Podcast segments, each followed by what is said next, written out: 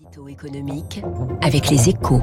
Et oui, direction les, les échos, cœur de la rédaction avec François Vidal. Bonjour François. Bonjour Fabrice. Alors face au coup de force russe sur l'Ukraine, l'annonce des premières sanctions économiques américaines, britanniques, européennes, les 27 qui ont annoncé hier un premier train de mesures euh, qui cible des individus, des entités qui ont joué un rôle actif dans la crise.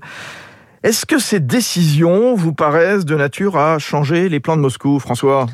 En fait, ce n'est pas vraiment leur vocation. Hein. Les Européens eux-mêmes parlent de sanctions ciblées et proportionnées, ce qui veut dire, en clair, qu'elles sont avant tout symboliques et qu'elles ne vont donc pas empêcher l'économie russe de tourner. Mais la question, vous avez raison, c'est bien de savoir si l'Union est capable de prendre des mesures plus drastiques si la situation devait dégénérer. Et là aussi, c'est loin d'être sûr. D'abord parce que les 27 ne sont pas tous sur la même longueur d'onde. Hein. Si les États baltes, la Pologne et la Slovaquie sont très allants, d'autres États membres comme l'Autriche, la Hongrie ou l'Italie, traditionnellement plus proches de Moscou, sont plus prudents. Ensuite, parce que l'Union craint l'inévitable effet boomerang qu'auraient des sanctions très sévères sur la fourniture en gaz russe du continent. Elle marche donc sur des œufs. Voilà. Alors, ça n'a pas empêché euh, Berlin euh, de suspendre dès hier la certification du gazoduc Nord Stream 2 qui doit assurer l'approvisionnement de l'Allemagne en gaz naturel russe, euh, François. Mais cette décision n'aura pas non plus hein, d'impact sur l'économie russe puisque ce gazoduc n'est pas encore opérationnel. Elle va en revanche coûter cher dès aujourd'hui au groupe allemand Uniper ou au français Engie qui ont financé une partie des 10 milliards de sa construction.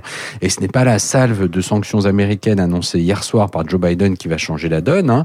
Alignée sur la riposte européenne, cette première vague de sanctions n'aura elle aussi qu'un effet marginal sur une économie russe qui profite pour le moment à plein de la flambée des prix du pétrole et du gaz.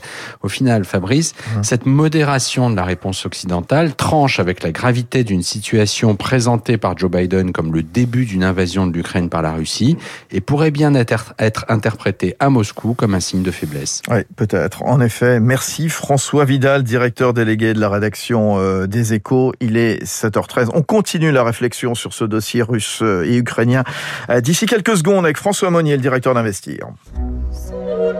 Vous écoutez Radio Classique. Avec la gestion Carmignac, donnez un temps d'avance à votre épargne.